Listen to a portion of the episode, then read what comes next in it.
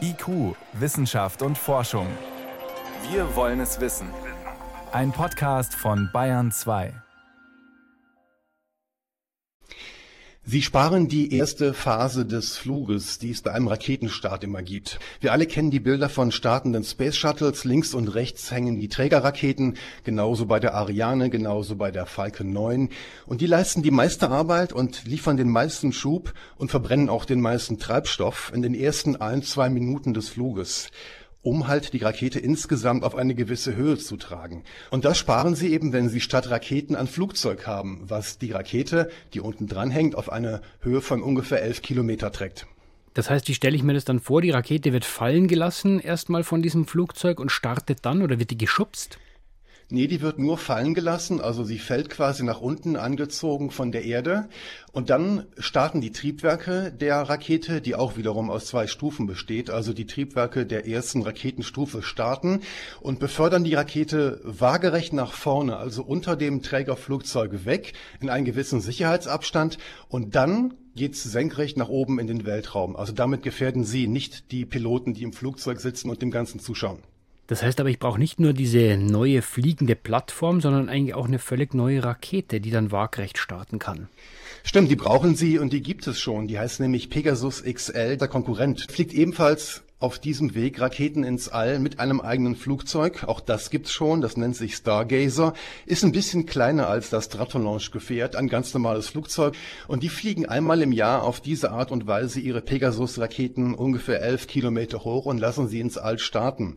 Das heißt, der Markt für Nutzlasten, die dermaßen klein sind, also ungefähr 400 Kilogramm, der ist so groß nicht. Deswegen ist die einzige Chance für Stratolaunch wirklich dem Konkurrenten Kunden abzujagen. Anders werden sie kaum überleben können.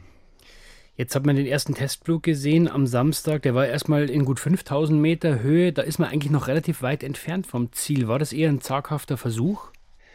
Das war schon eine ganze Menge, was da erreicht worden ist. Die Pläne waren mal viel ehrgeiziger. Stratolaunch wollte eigene Raketen bauen. Von einem Weltraumflugzeug war die Rede, womöglich gar bemannt. Und dann kam der Oktober letzten Jahres, da starb Paul Allen, der Hauptgeldgeber der Firma, einer der reichsten Männer der Welt. Der hat die Firma bis dahin finanziert gehabt und der hat sein Erbe dummerweise seiner Schwester und deren Kindern hinterlassen und kein Pfennig an Stratolaunch gegeben. Die Firma hat drei Viertel der Belegschaft entlassen und arbeitet heute mit 20 Personen. Also sie gehen quasi auf dem Zahnfleisch. 20 Personen haben diesen ersten Testflug quasi äh, gewährleistet. Alle diese Pläne mussten aufgegeben werden, keine eigenen Raketen, kein Weltraumflugzeug.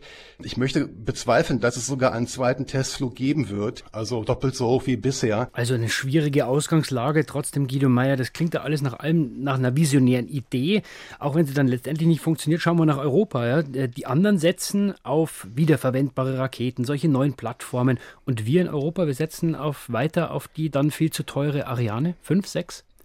Die Europäer tun eigentlich genug. Wir haben auch die kleine Vega-Rakete, die leichte Nutzlasten ins All bringen kann.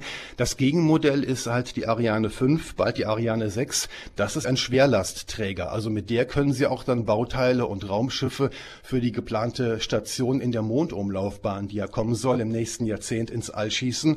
Also wenn Sie in der Raumfahrt was erreichen wollen, den Markt abdecken wollen, dann brauchen Sie etwas für kleine Nutzlasten, für die Erdumlaufbahn, aber eben auch für schwere Brocken, die weiter hinaus sollen ins All. In dem Fall eben in Europa die Ariane 6.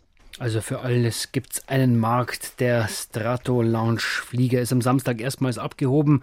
Aber bis von dieser fliegenden Plattform irgendwann mal Raketen wirklich ins All starten können oder ob es jemals soweit kommt, das wird auf jeden Fall noch dauern. Vielen Dank für diese Einschätzungen, Guido Meyer. Ja.